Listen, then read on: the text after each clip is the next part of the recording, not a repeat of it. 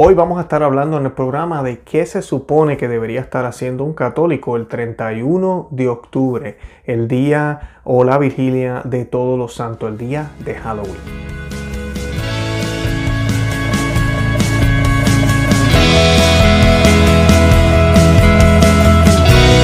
Bienvenidos a Conoce, Ama y Vive tu Fe. Este es el programa donde compartimos el Evangelio y profundizamos en las bellezas y riquezas de nuestra fe católica les habla su amigo hermano Luis Román y quisiera recordarles que no podemos amar lo que no conocemos y que solo vivimos lo que amamos. Hoy tengo el honor y el privilegio de estar acompañado por el padre Jonathan Romanowski o el padre Romo como le llamamos de la fraternidad eh, sacerdotal de San Pedro, eh, donde él nos va a estar hablando hoy un poco del Halloween, de dónde viene esta fiesta eh, que para nosotros es pagana, pero realmente pues es un día católico y como el demonio ha ido opacando esta fiesta como ha ido opacando las otras también. Eh, ¿Qué es lo que debemos hacer los católicos en ese día y qué no deberíamos estar haciendo los católicos? ¿Qué es lo primordial en esa noche y qué no debería ser lo más importante en esa noche? De todo eso vamos a estar hablando en el día de hoy. El padre Romanowski, para los que no lo conocen, él estuvo ya con nosotros en dos programas. Yo estoy dejándole los enlaces en la descripción de este, de este programa para que puedan eh, conocer un poco más de él. Además de eso, pues los dos temas que discutimos ya con él, el primero fue el secreto, eh, el tesoro de la misa, ¿verdad? El, tesoro escondido de la misa. Hablamos un poco de la misa tridentina tradicional, que es la misa que celebra la Sociedad Sacerdotal de San Pedro. En, esa, en ese programa discutimos todos los detalles de la Santa Misa en su rito extraordinario, forma extraordinaria como le llaman ahora. Y pues los invito a que vean ese programa si quieren saber un poco más de la misa de todos los tiempos. También hicimos un programa sobre el quinto dogma o sobre el título de María Corredentora. No es un quinto dogma todavía, pero ¿verdad? ojalá así sea en un futuro. Pero hablamos un poco de por qué la iglesia siempre ha declarado a la Virgen como corredentora. Cualquiera que diga lo contrario está mintiendo. La iglesia siempre le ha dado ese título a la Santísima Virgen María. Y pues él nos habla un poco de eso, en la historia de cuántos papas han hablado de esto, en las Sagradas Escrituras, cómo se describe el papel de la Santísima Virgen María y qué significa realmente cuando decimos que ella es corredentora. Nadie está diciendo que ella fue la que murió en la cruz, pero qué significa ese título en el caso de la Santísima Virgen María. Y hoy pues vamos a estar hablando del Halloween. Yo los invito a que visiten nuestro blog, no sé, amevivetufe.com, que se suscriban aquí al canal en YouTube y que le den me gusta y que compartan el programa en todos los medios sociales. De verdad que los amo en el amor de Cristo y Santa María, ora pro nobis. Romanowski eh, o Padre Romo, como le decimos, como él nos ha pedido que, le llamemos. Hoy vamos a estar hablando de un tema muy importante que es sobre el Halloween, sobre la fiesta, no, como le llaman acá, el Día de la Bruja, el Día del Miedo, el Día del Terror. Eh, también en otros países se celebran otras costumbres como la Santa Muerte. De todo eso vamos a estar hablando hoy, si es católico, si no es católico, si los católicos deberíamos estar envueltos en esas actividades o deberíamos estar enfocados en otras cosas mucho más importantes. Y de eso el Padre nos va a estar hablando hoy. Padre, ¿cómo se encuentra? ¿Cómo está? Bien, Padre, como siempre. Bien, oh, ya se me olvida eso. Bien, Padre. Muchas gracias por la invitación para predicar hasta los confines de la tierra a través de tu canal. Dios te lo pague mucho. Amén, amén. Gracias, Padre, de verdad. Eh, bueno, pues antes de comenzar, como siempre hacemos, hacemos una oración. Eh, a, veces invocamos a la Santísima Virgen. Yo voy a dejar que sea usted quien decida, Padre. Usted es el jefe aquí hoy, así que como usted quiera. En el nombre del Padre, y del Hijo, y del Espíritu Santo. Amén. Amén. Padre nuestro que estás en los cielos, santificado sea tu nombre. Venga a nosotros tu reino, hágase tu voluntad así en la tierra como en el cielo. Danos hoy nuestro pan de cada día, perdona nuestras ofensas, como también nosotros perdonamos a los que nos ofenden. No nos dejes caer en la tentación y líbranos del mal. Amén. Madre del buen consejo, ruega por, ruega por nosotros. Todos los ángeles custodios, ruega por nosotros. Ruega por nosotros. En el nombre del Padre, y del Hijo, y del Espíritu Santo. Amén. Amén, bendito sea Dios. Gracias, Padre.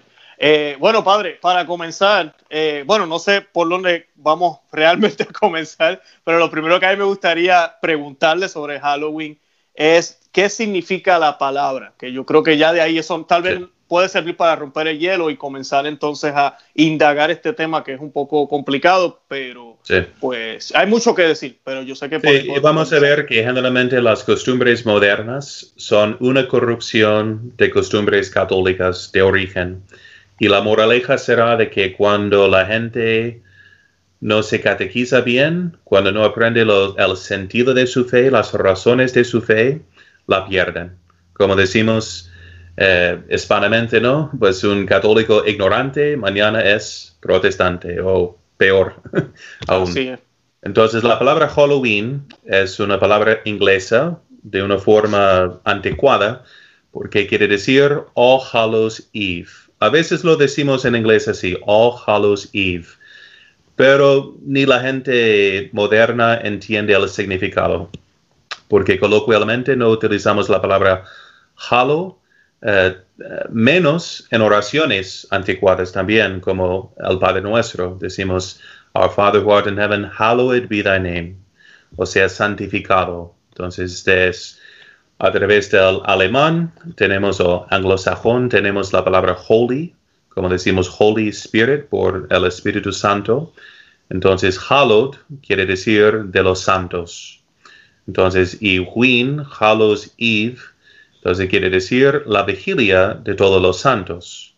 Que el católico debe de reconocer que el 31 de, de octubre es la vigilia de la fiesta tan grande que es un día de precepto a nivel universal. Aunque cada país escoja ahora eh, sus días de precepto, sus días de obligación de asistir a misa, a nivel eh, universal es una de las Creo que son 13 fiestas universales que son días de precepto para que no faltemos a honrar a todos los santos. Y eh, en los Estados Unidos, por ejemplo, para los que están para los que están viendo este programa en los Estados Unidos, el primero de noviembre sí es día de precepto en los Estados Unidos, aunque no lo sea, por ejemplo, en México. Entonces, es una fiesta tan importante que data desde tiempos antiguos. Desde los primeros siglos hubo un culto para honrar primeramente a todos los santos mártires, porque como ustedes saben, en los primeros siglos fuimos, fuimos perseguidos por un imperio pagano, romano, que rendía culto a todos los dioses falsos, o sea, a los demonios.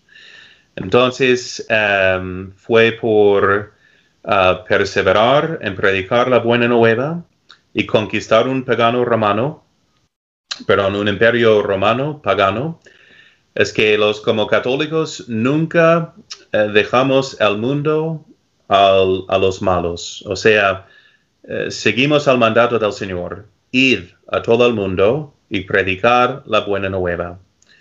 Entonces, nunca nos retiramos del mundo, sino como somos llamados a ser la luz del mundo y la sal de la tierra, infiltramos, digamos, o penetramos em, como la buena levadura a todos los aspectos de la sociedad en aquel tiempo, de una sociedad pagana, pero con la levadura cristiana convertimos a tal imperio, a tal sociedad en unos siglos.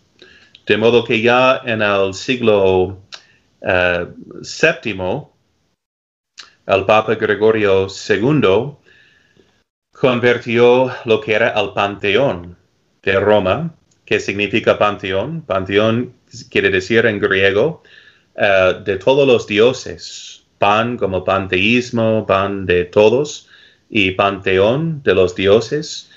Entonces era un templo pagano en honor de todos los dioses, o sea, de todos los demonios falsos, ¿no? Entonces habíamos convertido al paganismo por predicar a Jesús crucificado, tanto de palabra como de, de, hecho. Tantos cristianos derramando su sangre, y así se convirtió, ¿no? El imperio romano, Constantino, ya se hizo católico. Su madre ya era una santa, Santa Elena, de modo que ese panteón, que era tan importante para los romanos paganos, se hizo un templo cristiano, católico que se dedicó a Santa María y a todos los mártires, porque bajo el reino de um, Diocleciano, decimos, em, si no me equivoco, Sí, sí, Diocleciano. un, emperador romano eh, que trató de eh, quitar la Iglesia Católica de, la paz del mundo. Entonces hubo tantos mártires bajo su reino nefasto, nefando, que por fin para eh, honrar debidamente a los santos mártires, la iglesia hizo una, fiesta de todos los santos mártires que no podíamos contar ni nombrar. Entonces así se llamaba originalmente y se estableció la fiesta en un 13 de mayo. Interesante, ¿no? Interesantísimo. exactamente, porque vemos que la Virgen en Fátima apareció un 13 de mayo, ¿verdad? Em, hablándonos de temas apocalípticos y cómo salvar al mundo a través de su inmaculado corazón. Pero la fiesta de todos los santos mártires era originalmente eh, el 13 de mayo. Y unos siglos después se cambió cuando el Papa consagró una capilla en la, en la Basílica de San Pedro en honor de todos los santos mártires, un primero de noviembre y así cayó en, se quedó en esa fiesta eh, de, los, de todos los santos el primero de noviembre eh, por la consagración de una capilla así en Roma y eh, de ahí se extendió a todo el mundo.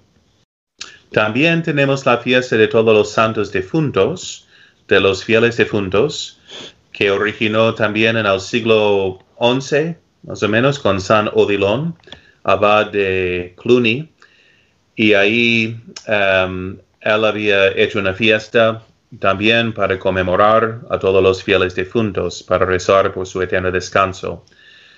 Y así con esas dos fiestas tenemos más o menos el origen de lo que se ha desfigurado mucho en nuestros tiempos de lo que es el Halloween. Entonces, ¿qué quiere decir? Vigilia de todos los santos. Obviamente como católicos, um, anticipamos las fiestas, primero con una vigilia, con un día de penitencia, que les voy a recomendar al final del programa, que eso será nuestra, que, bueno, la recomendación de conservar el sentido de vigilia, de penitencia, en preparación para una fiesta, para que la apreciemos como debemos. Tenemos que vaciarnos para llenarnos, ¿verdad? Tenemos que vaciarnos de goces mundanos para apreciar los goces espirituales. Y así, en el ritual, es un día que celebramos de, con ornamentos morados, también el 31 de octubre. Y es importante hoy en día, ya que es una vigilia tan eh, como Mardi Gras, como, como la llamamos el, em, eh, antes de miércoles de ceniza, perdón, el carnaval, por ejemplo, ¿no? Ah, ajá. Carnaval es, otra, eh, tiene origen católico, que quiere decir carnivale, adiós a la carne. Es un día de, para festejar antes de comenzar el gran ayuno de la cuaresma, que ya no tiene nada que ver con la cuaresma, ¿verdad? es una fiesta que dura por toda la cuaresma casi, ¿no? Entonces, eh, bueno, sería importante para hacer reparación por la profanación de la vigilia de todos los santos, observar en ese día pues un ayuno, una abstinencia de carne, sacrificios, ir a misa, rezar el rosario, en reparación de todas las profanaciones que ocurren en ese día, que hoy en día son muchos, porque vamos a ver que grupos satánicos ah, han también adoptado esa fiesta como si fuera suya, pero es la nuestra originalmente. Entonces, de la costumbre de festejar con una vigilia y luego en la noche comenzamos con las primeras vísperas la fiesta propia. Entonces, así son las, ah, así originó el Halloween. ¿Y cómo la conocemos, cómo lo conocemos hoy en los Estados Unidos?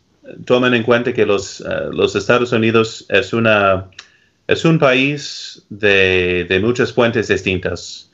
Es un hijo de, de muchos padres, digamos, ¿no? Este, mm. tiene una historia muy confusa. Eh, en cuanto a su idioma, como el inglés es de muchas fuentes, tiene una influencia latina, francesa, anglosajona, pero en particular donde vivimos aquí en los Estados Unidos es un lugar de muchos migrantes, de muchas costumbres, y como sucede con mucha frecuencia, entre los migrantes se olvidan de sus del significado original, ¿no? de las fiestas, de las costumbres, como es muy obvio en el, en el ejemplo de Santa Claus, ¿no?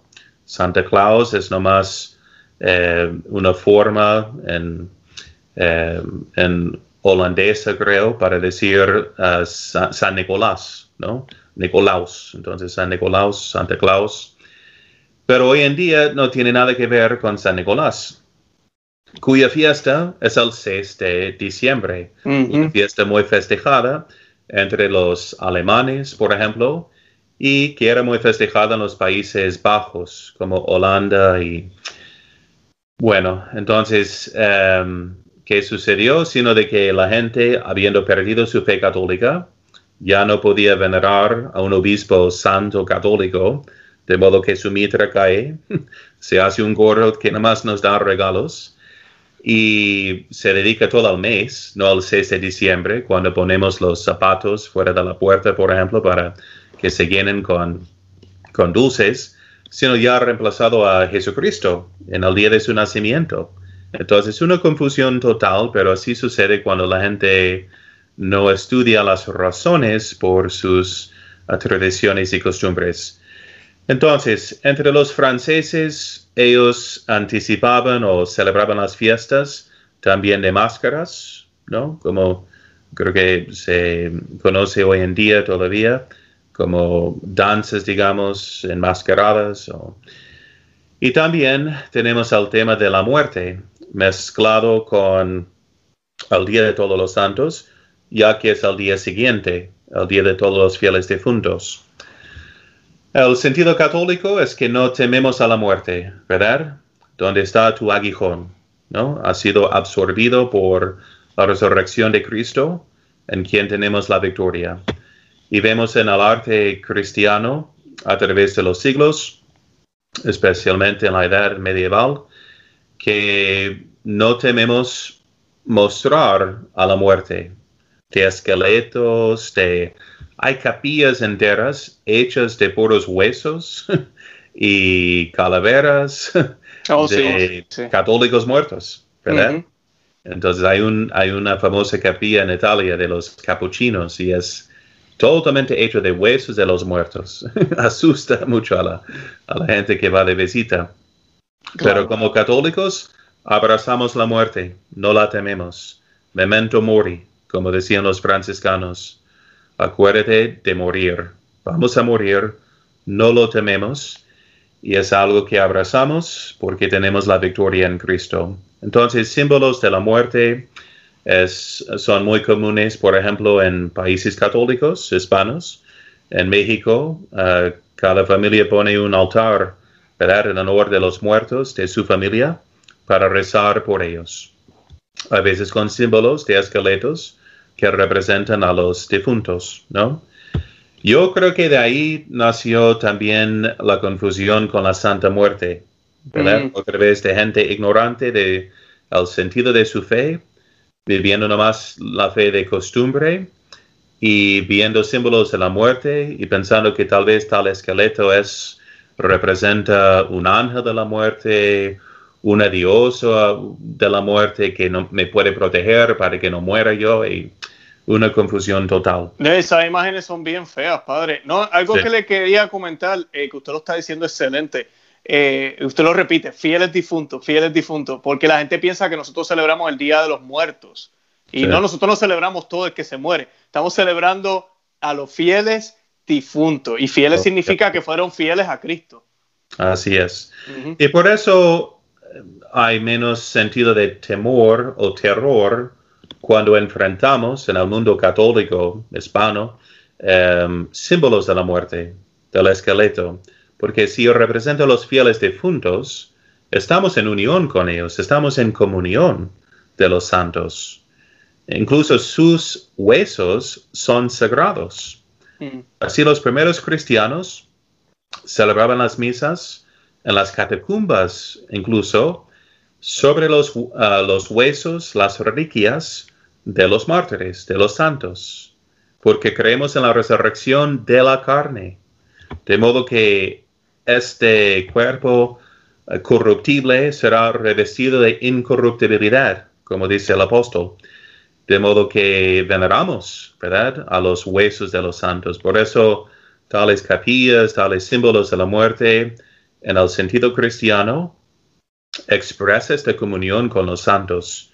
Ahora bien, tenemos el tema de festejar con máscaras de los franceses, tenemos el sentido de símbolos de la muerte por la fiesta de todos los fieles difuntos y ah, también a través de la Inglaterra tenemos también el origen de eso de trick or treat, ¿no? Mm. Que hacen un dulce o, o travesura. Entonces, ¿de dónde viene eso? En parte viene en tiempos católicos de la costumbre de ir a visitar a, las, a las puertas de cada casa pidiendo una limosna, un pastel, por ejemplo, un pan. En cambio, por orar por los difuntos, los fieles difuntos de tal familia. Así entonces el mendigo podía ganarse su pan de cada día En cambio, por rezar por las intenciones de tal familia, por sus difuntos, en el día de todos los fieles difuntos. Entonces, de ahí es el origen, pero también tenemos una historia triste en Inglaterra, cuando ya se hizo protestante y anticatólica, habiendo robado las iglesias y los bienes de la iglesia de todo el país, y de modo que hubo un intento de asesinato al rey protestante Jaime el primero. Y fue un señor católico Guy Fawkes que fue sorprendido y ahorcado por ese intento. Y después en como de venganza los protestantes celebraban ese día yendo que era un 5 de noviembre entonces cerca a la fiesta de todos los santos y a la vigilia yendo a las, a las puertas uh, de las casas católicas pidiendo o un regalo o, si no, pues una travesura, digamos, de perjudicar a sus casas. Entonces, llegados a los Estados Unidos, bueno, las, las entes, digamos, de muchos países llegadas a los Estados Unidos, pues se hizo una mezcla de muchas costumbres como pueden ver, de origen católico, pero ya sin el sentido católico. De modo que no tiene nada que ver. Bueno, yo, yo crecí aquí, por ejemplo, en los Estados Unidos y jamás me ocurrió que tenía algo que ver con todos los santos, ¿no? Y además símbolos de la muerte, ya por una curiosidad morbosa, si, si hicieran, se convirtieran en símbolos más Uh, de ocultismo, esotéricos, de brujas.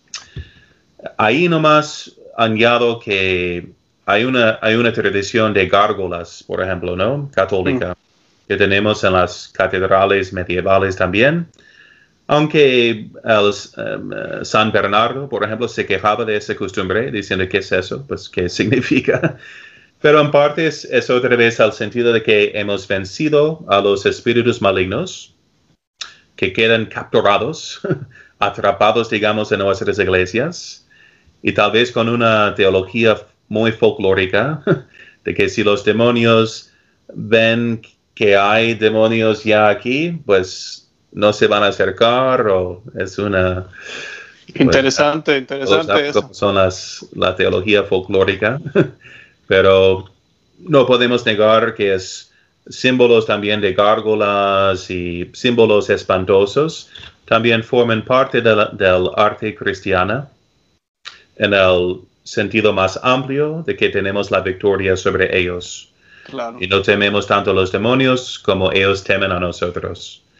Entonces, pero ya pueden ver cómo se hizo una mezcla de muchas costumbres, eh, olvidado claramente el sentido, y que luego eh, fue secuestrado, digamos, por em, grupos como la Iglesia Satánica de los Estados Unidos, Ellos festejan el Halloween como si fuera su propia fiesta, una fiesta de terror, de demonios, de, la brujería, etc. Um, hacen referencia a Samhain de los, de los celtas antiguos.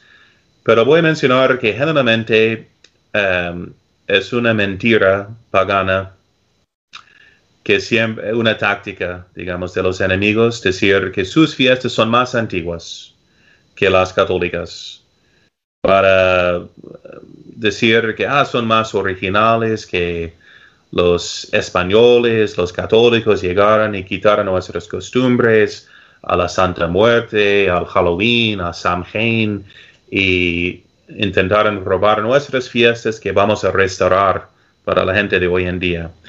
Eso siempre es la táctica de, de los anticatólicos. Y si uno investiga el tema, les voy decir también que mucha información que van a investigar, porque escuché muchas veces en, en, México, la gente decía, no, Halloween es una fiesta satánica, cuidado que...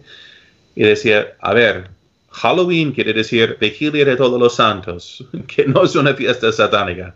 Entonces, eh, eh, como decimos, Satanás es un mono de Dios solo trata de imitar y robar, como es la masonería también, ¿no? Claro, claro. Eh, toman el simbolismo del templo de Jerusalén, de las órdenes templarios, por ejemplo, es, pero nomás roban y, e imitan, distorsionan lo que es de Dios, ¿no? Ya que todo es de Dios originalmente, ¿no? Entonces, em, eso es una táctica que siempre usan para decir, no, que la fiesta de Navidad era originalmente una fiesta pagana en honor del sol, Invictus, y eh, no, entonces eh, generalmente no tienen pruebas, porque tales países como Irlanda, como México, como pues la uh, Hispanoamérica, se convirtió por completo. No hay muchas reliquias de, de un paganismo original, ya que pasaron por tantos siglos en un catolicismo bien arraigado en los corazones y las costumbres de la gente.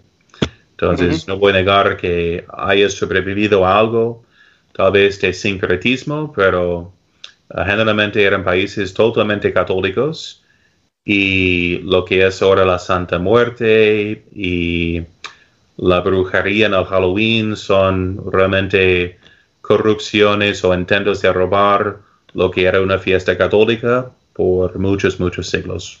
No, como han hecho con, como hablábamos, padre, fuera del aire, estábamos hablando, eh, lo han hecho con Navidad, ¿verdad? Y usted lo mencionó, con Papá Noel, con Santa Claus, disculpen.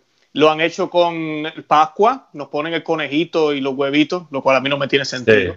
Este, También lo han hecho con San Patricio, uno de los, de los grandes santos, ahora es el duende, el arcoíris y el cofrecito de oro y el río verde, y yo no sé qué.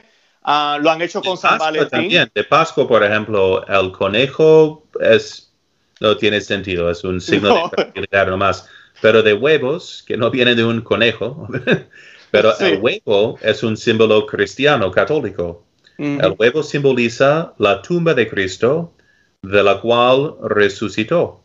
Por eso tenemos una bendición en el ritual romano antiguo, tradicional, de huevos para la fiesta de Pascua, porque también nos absteníamos de comer huevo por toda la cuaresma. De modo que qué gozo por fin hallar huevos que podíamos comer en el día de Pascua, que simbolizan Cristo saliendo de su sepulcro. Claro. Entonces, pero es, otro ejemplo en los Estados Unidos que ahora es el dueño y y, el, eh, y de Hallmark y de, de de Hollywood también con las películas. De Hollywood, exactamente, ¿no? Ya en México lo lamentaba mucho porque gracias a Walmart. Ahí estaban los arreglos para Navidad de Santa Claus, de Halloween, que no tienen ningún, eh, digamos, um, no tienen raíces o um, um, costumbre, digamos, en, en México, pero ya gracias a la televisión, gracias a Walmart, gracias a la globalización, digamos, de la cultura norteamericana, pues se ha divulgado, digamos, la corrupción que, tiene de tantas costumbres, ¿no? Claro, me gustó algo que usted estaba diciendo, padre, al principio sobre Halloween, porque eh, tenemos que celebrarlo, pero tenemos que celebrarlo como católicos, una vigilia. Así es. Eh, pero tenemos que celebrarlo, porque usted mencionaba ahorita, yo también he escuchado a esas personas que no sé por qué piensan que ese día, por alguna razón, Dios no tiene poder y solo el diablo tiene poder. No salgas para afuera, cierra las ventanas, quédate en tu casa, no hables con nadie. Y es como que, ¿de qué estás hablando? Es que ese día hay unas energías y yo no sé qué. Yo, para, para. Lo que tú me estás diciendo, eso no es cierto. Dios es todopoderoso todos los días del año, todos los días del año. Ahora, que esta gente quieran robarnos esta fiesta y hagan más cosas, eso sí es una realidad. Suceden, yo tengo un amigo que es paramédico y también yo lo he visto en, en, la internet, las estadísticas dicen que el peor día para los policías, los paramédicos y los bomberos es el 31 de octubre, es el día que más trabajo tienen, porque hay mucha gente haciendo cosas que no deberían estar haciendo. La, sí. fiesta, la fiesta del mundo, ¿verdad? De las máscaras, promueve eso porque pues la gente hace maldades ese día y suceden sí. cosas que son lamentables. Eso sí es verdad. Pero de ahí a yo quedarme escondido y no querer ir a la iglesia ese día o hacer algo bueno que sí. me prepare para la fiesta más grande del año, la fiesta de todos los santos, una de las más grandes, ¿verdad? Pero es la meta de todos nosotros. Sí. Eh, no, no lo debemos permitir. Tenemos que rescatar el, el, la fiesta de Y puedo decir a los que nos están viendo, acuérdense de su identidad católica militante. Somos la iglesia militante. ¿Qué dice San Juan? Nosotros tenemos la fe que vence al mundo. Amén. Entonces el príncipe de este mundo ya está arrojado fuera. Tenemos la victoria en Cristo. Maldita sea tal cobardía que dice que no, no, no, pues el diablo es más poderoso, ese es su día. No tiene nada. Dios hizo todo al mundo, hizo todo bueno. El diablo es nomás un, como decía, un mono que trata de imitar y robar. Él teme a nosotros, ¿verdad? Decía Santa Teresa, no entiendo los que dicen demonio, demonio, cuando nosotros podemos decir Dios, Dios. que huir, ¿verdad? Es un cobarde, dice, que huye de unas gotas de agua bendita. Entonces nosotros tenemos la victoria. ¿Qué es esta mentalidad de que tenemos que retenernos del mundo? Ese es el trampa más grande del diablo. Lo único necesario para que triunfe el mal es que los buenos no hagan nada. Que dejen que tomen nuestras fiestas. Que les demos también, pues, la de Navidad, ¿no? que no festejemos nada, que nos escondamos en nuestras casas como cobardes. Esa es su táctica de intimidar. Pero el amor ha hecho fuera al temor, ¿no? Entonces, que es mis consejos prácticos para Halloween y cómo lo hacemos en nuestras parroquias como católicos de convicción. Uh -huh. eh, primero lo, lo, celebramos como, como se debe con vigilia, ¿no? Tenemos una misa con los ornamentos morados. Recomendamos que la gente haga ayuno, que haga sacrificios uh, durante el día en reparación por tantas profanaciones de esta vigilia tan santa. Y luego, como católicos, que comenzamos a festejar ya la noche, desde el, desde el judaísmo realmente, cuando se pone el sol, ya estamos de fiesta para el día siguiente.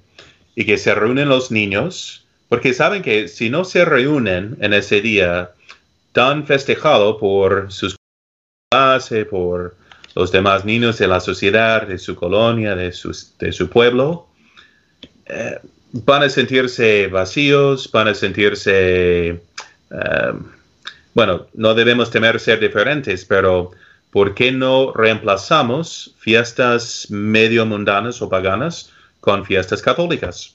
Uh -huh. Entonces, nos reunimos uh, en, la, en la sala parroquial, por ejemplo, o en una casa, en un auditorio, y celebramos con, con máscaras, pero de los santos que cada niño se viste de un santo y que el padre uh, adivine quién sea el santo, que estudien la historia de los santos. Ah, entonces voy a representarme como Santa Lucía, era una niña. Entonces va a actuar como era su vida para que los demás adivinen quién era de santos. Están estudiando los santos, vistiéndose como los santos, no se sienten ah, solos, digamos, por no tener una fiesta cuando todos los demás están festejando. Y es nuestra fiesta. no, no, es tan difícil. Yo decía en México eh, y en Guadalajara, que es un lugar más católico aún, ¿no? Que, eh, que otras partes de, de la misma República Mexicana. Pero decía, si todos somos católicos en tal colonia, ¿por qué no festejamos Halloween como fiesta de todos los santos, vistiéndonos de santos y además ir puerta a puerta? Qué buena oportunidad para evangelizar y regalar una medalla milagrosa para explicar el sentido de Halloween. ¿Sabías qué? Halloween significa vigilia de todos los santos. Entonces te doy este regalo, este, este dulce, en honor de tal santo y te lo voy a explicar quién era. Entonces, qué buena oportunidad, especialmente en países hispanos, más o menos católicos hoy en día, para retomar el sentido original de esta fiesta. Sería muy fácil. Igual en los Estados Unidos es, obviamente depende a veces del lugar, pero igual es, es nosotros evangelizamos el origen de, la fiesta de todos los santos es la conquista nuestra sobre el paganismo, el panteón. El templo de todos los demonios fue conquistado por los católicos y hecho el templo de todos los santos. Entonces, tenemos la victoria sobre el mundo si solo vivimos nuestra fe. Y qué buena oportunidad, ¿no? Para expresar nuestra fe eh, como la Legión de María, ¿verdad? Tenemos una Legión de María y va eh, casa a casa tocando la puerta, tratando de evangelizar, que hacen, por ejemplo, los, las sectas como los testigos, los mormones, lo están haciendo sin vergüenza sin, y sin la verdad, sin la fe verdadera. Pero nosotros que tenemos la fe eh, de Dios, ¿qué hacemos? ¿Verdad? Aquí tenemos un pretexto perfecto para ir evangelizando a todos los niños que tocan a la puerta, que les demos una explicación de qué es Halloween originalmente, de un santo, darles, además de dulces, un sacramental, tal vez, ¿no? Para una estampita de un santo. Y así es. Es que, ¿qué dice el Señor? Las puertas del infierno no prevalecerán en contra ella, la iglesia. ¿Qué significa? Las puertas son de la fortaleza. Entonces, esta frase del Señor significa que nosotros, la iglesia militante, estamos del ataque. Nosotros estamos de la, eh, atacando, digamos, a las puertas del infierno que se van a caer porque tenemos la victoria en Cristo. Amén. Padre, algo que yo quería que tocáramos rapidito, quería mencionar eh, a los a los padres que nos están viendo, o sea, papás, papá y mamá que nos están viendo, y eh, porque a veces es difícil si, si hemos cometido el error con los adolescentes, pero por lo menos los chiquitos todavía están a tiempo para enseñarle a ellos lo que realmente es ser santo, porque ser santo no es querer más, no es, por ejemplo, en Halloween la actitud de los niños es quién va, quién va a, tener más dulce, a quién le van a dar más.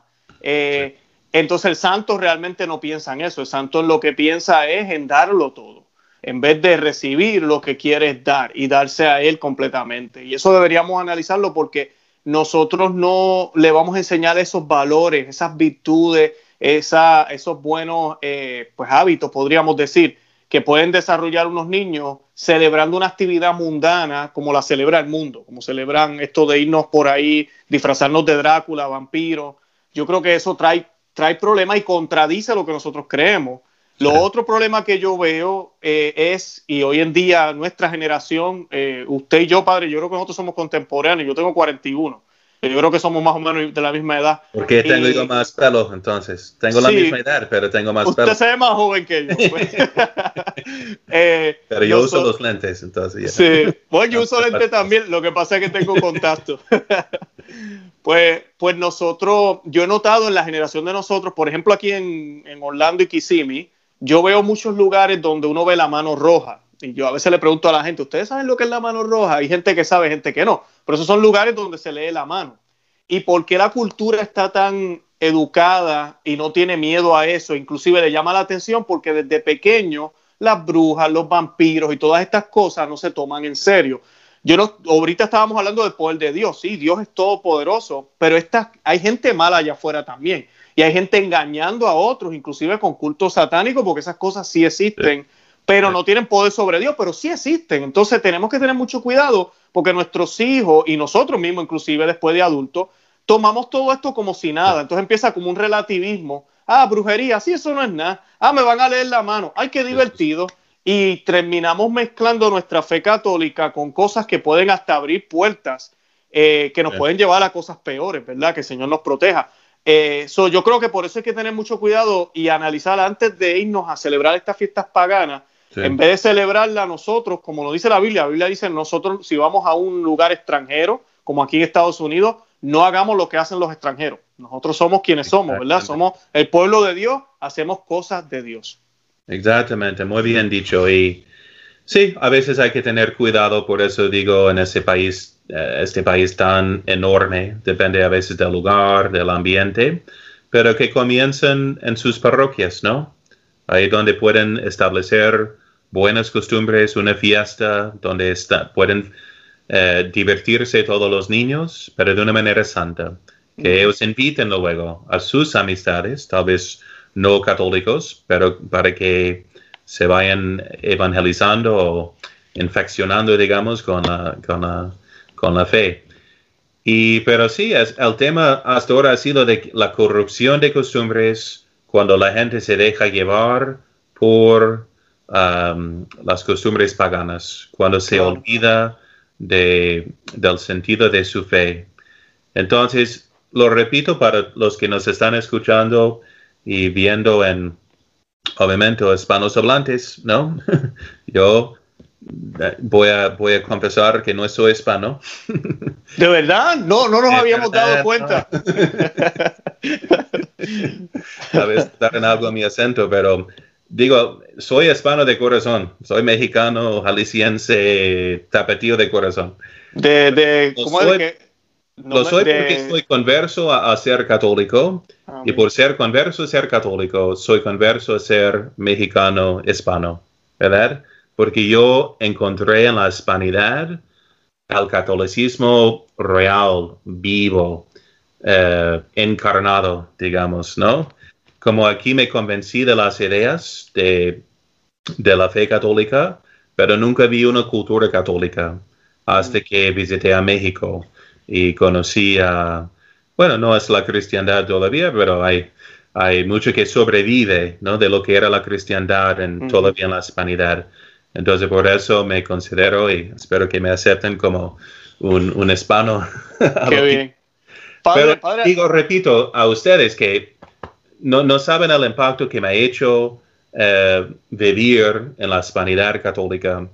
Y qué tristeza me da ahora trabajando en los Estados Unidos ver a los hispanos migrantes perdiendo su fe simplemente para acostumbrarse y asimilarse a la cultura que ve a su alrededor. Venimos de misiones, ¿verdad? Aquí estamos de reconquista, ya que los hispanos llegamos primero a los Estados Unidos, ¿verdad? a la Florida, a California, a Texas. La historia de las Américas es la historia de la hispanidad católica, ¿verdad? Entonces, que no se olviden de esta misión. Aquí estamos para ser ah, de los Estados Unidos un país católico, ¿verdad? Los migrantes hispanos son los más numerosos.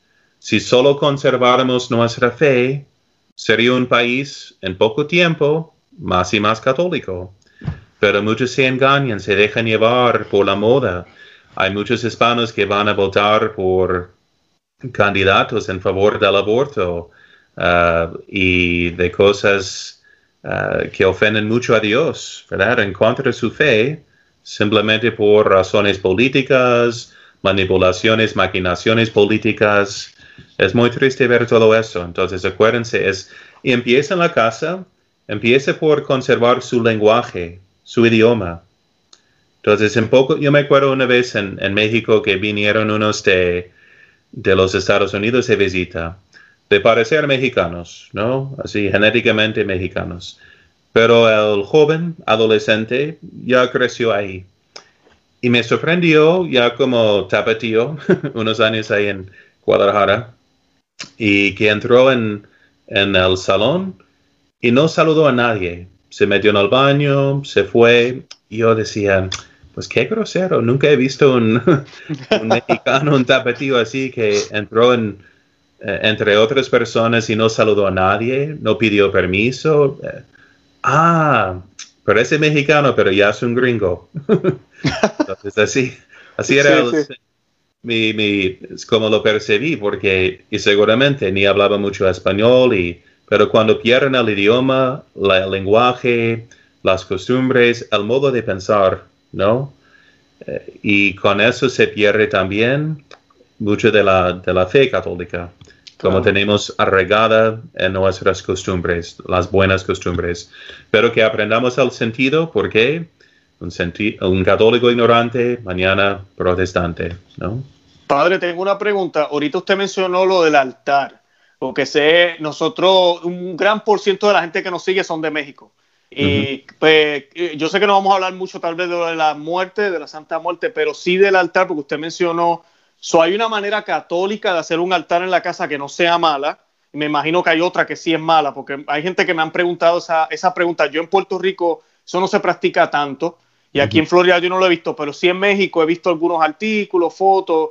Yo no estoy muy seguro qué es lo que hacen allá, que ponen un altar, eh, ¿qué, ¿qué, está bien y qué no está bien, padre. ¿Qué, ¿Qué pueden hacer los católicos que sí está bien ante los pues ojos que pongan símbolos católicos y porque eso iba descubriendo también de la gente cuando no sabe su fe tiene sacramentales como el crucifijo la Virgen de Guadalupe la medalla de San Benito y también uh, algo esotérico y decía ¿qué es mm. eso?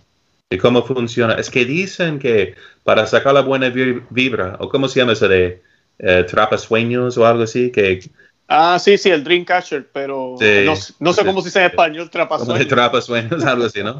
pero es como para cachar la buena vibra y ¿qué, es una vibra? ¿Qué, son, son conceptos que no tienen nada que ver ni con la fe ni con la realidad. No, ni vibra, ni karma, ni nada de eso es católico. Como decía Chesterton, ¿no? Cuando el hombre ah, pierde su fe, luego cree en cualquiera, cualquier tontería. ¿no? Claro. Pero está bien, padre, entonces para el Día de los Difuntos, por ejemplo, mi mamá que falleció hace un tiempo, ¿yo hacer un altar para mi mamá ese día o no debería hacerlo yo como católico? Sí, el sentido es, tenemos que hacer la fe visible para nuestra gente, especialmente para los niños. Entonces, no hay nada en la mente que no haya entrado primeramente por los sentidos. Dice Santo Tomás de Aquino, repitiendo lo que decía Aristóteles, los filósofos, psicólogos por excelencia, ¿no? Entonces, tienen que ver, ¿no? Con los ojos eh, lo que es la realidad. Entonces, puesto un altar, puede ser una mesa, pero que se adorna, digamos, con el crucifijo, porque en, la cruz de Cristo tenemos la victoria sobre la muerte. Por su muerte hemos vencido la muerte. Ah, puede tener imágenes de los santos, ya que es Día de Todos los Santos, también al día anterior y a través de su intercesión estamos rezando para que los fieles difuntos lleguen a formar parte de la iglesia triunfante en el cielo. Entonces, um, y lo que expresa su, uh, su, su, cariño, su amor hacia los difuntos, pueden poner los nombres. Eso es, en la iglesia, por ejemplo, ponemos un, una, ¿cómo se llama? Es como un ataúd uh, sin cadáver pero con, eh, con velas y, la, y, con una caja donde la gente, la gente puede dejar todas sus intenciones. Ellos escriben los nombres de sus difuntos, se ponen en la caja y rezamos por tales difuntos por toda la novena de los fieles difuntos, ya que un católico puede ganar una indulgencia plenaria, ¿verdad? Que es la remisión de todas las penas debidas a nuestros pecados, simplemente por visitar a un cementerio o panteón, mm. como decimos, ¿no? Em, eh, rezando por los fieles difuntos. ¿No? Qué dicha, qué, qué tesoro. Qué bien. Eso hay que hacerlo el 2 de noviembre, ¿verdad, padre? desde el 1 de noviembre, en la vigilia, de todos los fieles difuntos hasta el 8 de noviembre. Ah, ya. Toda una octava. Y, pero eso imitamos en la casa, ¿verdad? Si ponemos un altar, si escribimos los nombres de nuestros fieles difuntos, es una oportunidad para explicar a los niños quiénes eran sus bisabuelos y tetrabuelos y la historia de la familia, para que aprecien eso también, lo que han recibido de la familia y para que recen por ellos, para que estén a la gloria, para que descansen en paz. Y, y así, entonces, si ponemos tal arreglo en, en, la, en el templo para la misa, que pongan tal arreglo en la casa para su rosario, ¿verdad? Entonces, la, la, familia es la iglesia doméstica. Entonces, que rece también su familia, uh, uh, que, que, rece como familia su, su, liturgia, digamos, diaria por el Santo Rosario, ¿verdad? Rezando por los fieles difuntos. Y a veces ponemos también, pues, imágenes de los difuntos, fotos, uh, su cerveza favorita, por ejemplo. eso no es malo, es más folclórico que teológico, pero es um, lo que expresa el cariño, pero sin entrar en lo que es uh, supersticiones, ¿no? Claro, claro. Y nada de esto de que me voy a comunicar con ellos, que ellos me van a hablar. Sí, Hay que tener mucho cuidado. Eso no es católico. Eso no es no. católico. Y yo creo que tal vez la Santa Muerte, que no vi mucho en, en Jalisco, es más Dicen que data más bien, es, es mentira pagana decir que era de, los, de los tiempos de los indígenas, que había sobrevivido ocultamente, no. No hay evidencia de eso, es más bien algo de tiempos modernos eh, y yo creo que de una falta de catequesis en la cual la gente está viendo un esqueleto que representa la muerte y luego pensando que es como tal santo o la Santa Virgen y es la Santa Muerte, ¿no? y están rezando a la Santa Muerte para que no mueran y una confusión por falta de, de conocimiento de su fe, ¿no? Entonces, claro. repito, conoce, ama y vive tu fe. Así mismo es. No, y la iglesia se ha pronunciado sobre eso también. Esa, esas costumbres sí. no, no, las podemos, no las podemos hacer. Eso no, no está bien. Eh, me parece bonito lo que usted dice de, de, hacer este, hablar de la familia, de los que murieron, hacer sí. una oración por el alma de ellos. Y esto es bien importante porque es algo que hemos perdido los católicos. Tendemos a, nadie quiere, nosotros no somos dioses, ¿verdad? No, no somos Dios, mejor dicho, no somos Dios. So, nosotros no sabemos si nuestros familiares están en el cielo, están, ¿verdad? Que se, ojalá que no, pero no sabemos si están en el purgatorio o en el infierno, no sabemos. Sí. Pero nadie, nadie se atreve a decir que están en el infierno, pero somos muy ligeritos para decir que están en el cielo. Sí. Y todo el mundo está en el cielo. Ya mami murió hace dos años, está en el cielo yo no sé si está en el cielo en verdad. Y la actitud de nosotros los católicos debería ser una actitud de siempre orar por ellos. Nosotros no sabemos si están en el cielo, no sabemos tampoco si están en el otro lado. Mi actitud es simplemente orar, orar por ellos. Esas oraciones no se pierden. Y creo que estas fiestas no, nos, uh, nos recuerdan eso. Exactamente. Que, y en, que en, el, en el tenemos una misa de aniversario del día de, del sepelio, del tercer día después el séptimo día, el trigésimo día y cada año. Entonces, si la iglesia quiere y tiene la expectativa que ofrezcamos una misa cada año en el aniversario de tal difunto, supone que tal vez no haya todavía entrado en el cielo. Mm bueno, Dios sabe. Y si, ha, si haya entrado, se aplica la gracia a, otro, a otra alma más necesitada. Pero que llegaremos al lado de rezar por ellos, porque yo veo un egoísmo en el que quiero sentirme bonito pensando que ya está en el cielo. Entonces es más de mis sentimientos para... No, claro. es la caridad busca el bien para el otro. Uh -huh. Entonces, que no fallen de, que, no, que nunca dejen de rezar por los fieles difuntos. Se lo debemos y de historias también en, en las apariciones de la Virgen de Fátima, uh, creo que era Lucía, que preguntó de una amiga que había muerto uh, en la adolescencia si se había salvado. Y la Virgen dijo que sí, pero que iba a estar en el purgatorio hasta el fin de los tiempos. ¿Qué había hecho en su breve wow. vida? Dios sabe, pero por eso que no ah, faltemos en ganar las indulgencias por ellos, ¿no? Y hay un libro muy bueno también ah, que se tradujo al español también, se llama Lamentalo. Bueno, léelo o lamentalo. Y es un breve tratado del padre Sullivan sobre el purgatorio, pero con muy buenos ejemplos y explicaciones. Léelo o lamentalo. Ah, pues yo no lo quiero lamentar, lo voy a buscar para leerlo, de verdad que sí.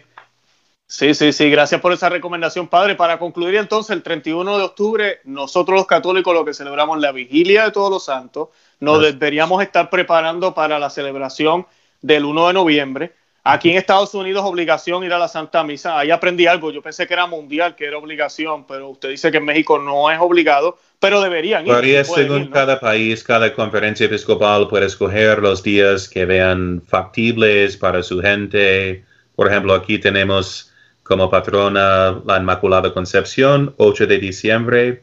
En México se cambió por el 12 de diciembre por ser la Guadalupana. ¿no? Ah, ok, ok. Ahora entiendo. No, sí, claro. Pues eso, conclusión, eso es lo que tenemos que hacer como católicos, no envolvernos en ninguna de estas cosas que hacen. A mí no me gusta usar esta palabra, pero es la realidad. Los paganos, porque son paganos, esa es la realidad. Y vivimos en una era post-cristiana, lamentablemente, donde, como ya dijimos, el demonio se ha encargado de tirar una sombrita por encima a todo lo que es cristiano, y como estos días tenían tanta fuerza, lo que hace es que los oculta detrás de cosas que a veces ni parecen malas, porque mucha gente dirá, ¿pero qué tiene de malo irme allá, vestirme de algo, irme a buscar dulce? Pues que estás distraído, no estás pensando en lo que es más importante, que es tu santidad y una fiesta importante ese día. So, ese día no es el día para eso. Hazlo otro día, pero no lo hagas el 31 de octubre porque es la vigilia de todos los santos. O si van a comer, si van a festejar con dulces, es gracias a los santos. Así recomiendo a, la, a las familias católicas cuando van a servir postre, que y hay muchos postres que son de, un, de origen en honor de tal santo. ¿verdad? Siempre tenemos alguna manera de, de expresar nuestra alegría en honor de los santos por la comida también y la bebida. Entonces, mira, tenemos la, fiesta de Halloween de, todos los santos porque vencimos al paganismo. Amén. Que, la, que lo venzamos de nuevo para que sea nuestra fiesta de nuevo en honor de todos los santos. Vencimos al panteón de todos los dioses falsos, ¿verdad? Por, por conocer, amar y vivir nuestra fe. Entonces, que lo hagamos de nuevo para para que sea, pues, para la gloria de Dios y de todos los santos, ¿no? Amén. Padre, yo creo que lo cubrimos todo. ¿Hay algo más que quiera añadir? Eso es todo para esta noche. Excelente. Bueno, pues padre, yo entonces me despido, le agradezco un millón el tiempo. Para los que no conocen al padre Romo, la primera vez que lo ven, yo voy a colocar toda la información, los enlaces que él ya me había compartido anteriormente, también de la fraternidad sacerdotal de San Pedro en México y el canal de YouTube y todo lo demás para que tengan más información sobre ello y sobre la misa tradicional, que nosotros hicimos ya un programa sobre eso, eh, para que sepan los que viven aquí en Florida, en Naples es que es donde usted está, ¿verdad, padre? Así es. Si usted está en Naples y está buscando un lugar donde hagan misa tradicional, misa tridentina, que muchos me han escrito, ahí hay un lugar. Aquí en Florida hay varios lugares. Así que pues pueden ir. Pueden visitar nuestro sitio Corpus Christi FSSP por la Fraternidad Sacerdotal San Pedro, Corpus Christi, fssp.com. Ahí está nuestro sitio eh, en inglés también. Excelente. Bueno, pues Padre, no me puedo ir sin la bendición. Claro que sí. Bendiciones Beate María Semper Virginis, Regina Omnium Sanctorum, benedicción omnipotentis, Patris et Filii, et Spiritus Sancti, descenda super vos, amani et semper. Amén. Amén. Padre, gracias. un millón de veces. No, que se lo pague a usted, ¿verdad, Padre? Gracias. Yo no me merezco nada, ¿verdad? Gracias, Padre. Que Dios lo bendiga. Igualmente. Hasta la próxima. Hasta la próxima. Bye bye.